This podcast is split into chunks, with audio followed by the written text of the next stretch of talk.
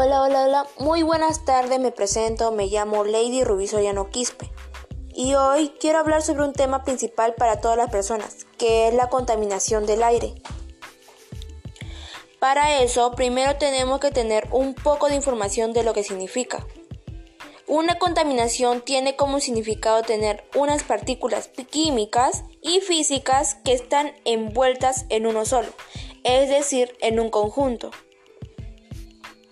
Hablar sobre este tema es muy importante para así poder brindar información a la gente y hacerle entender lo que está pasando en el mundo y no hacernos la vista gorda hacia esos problemas y poder darle una solución para no causar problemas a las futuras generaciones, ya sea por otro nuevo virus o problema ambiental. Para eso hablaremos sobre temas principales como sus contaminantes, cuáles son las causas que da un aire contaminado y qué podemos hacer nosotros como personas para cuidar nuestro ambiente.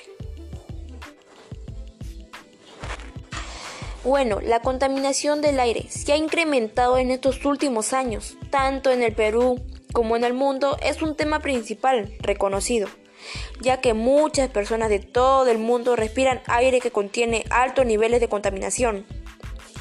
Los contaminantes del aire son los humos de los vehículos de gas o gasolina que dificultan la respiración a las personas que utilizan ese transporte para movilizarse de un sitio a otro.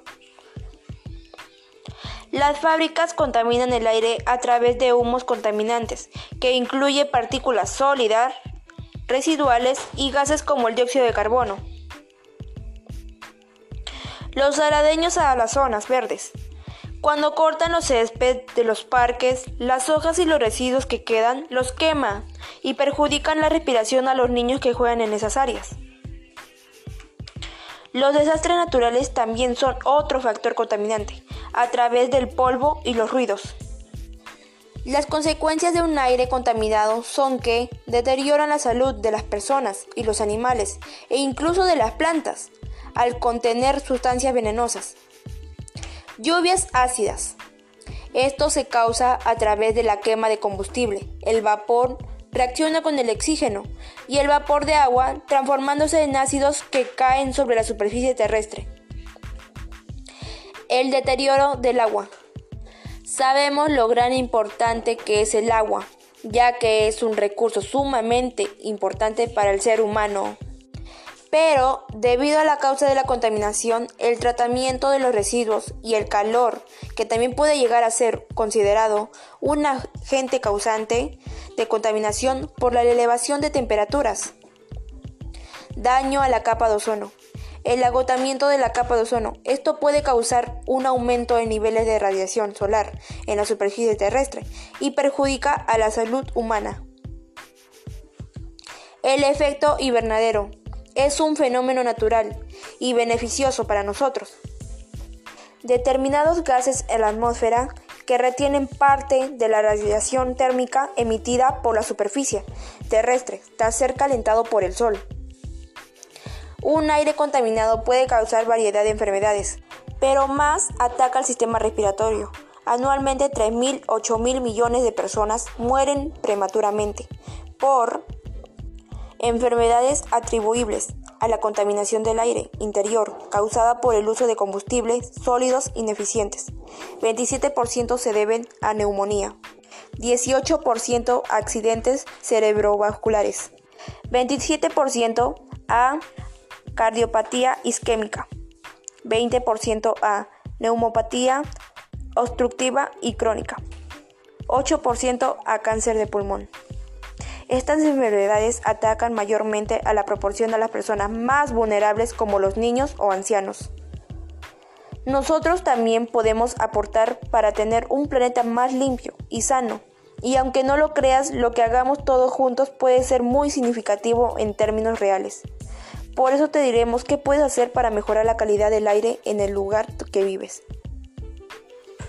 Utilizar la bicicleta como medio de transporte, además de ayudar a solucionar el problema. Utilizar la bicicleta te ayuda mucho, tanto físico como mentalmente, como un ejercicio.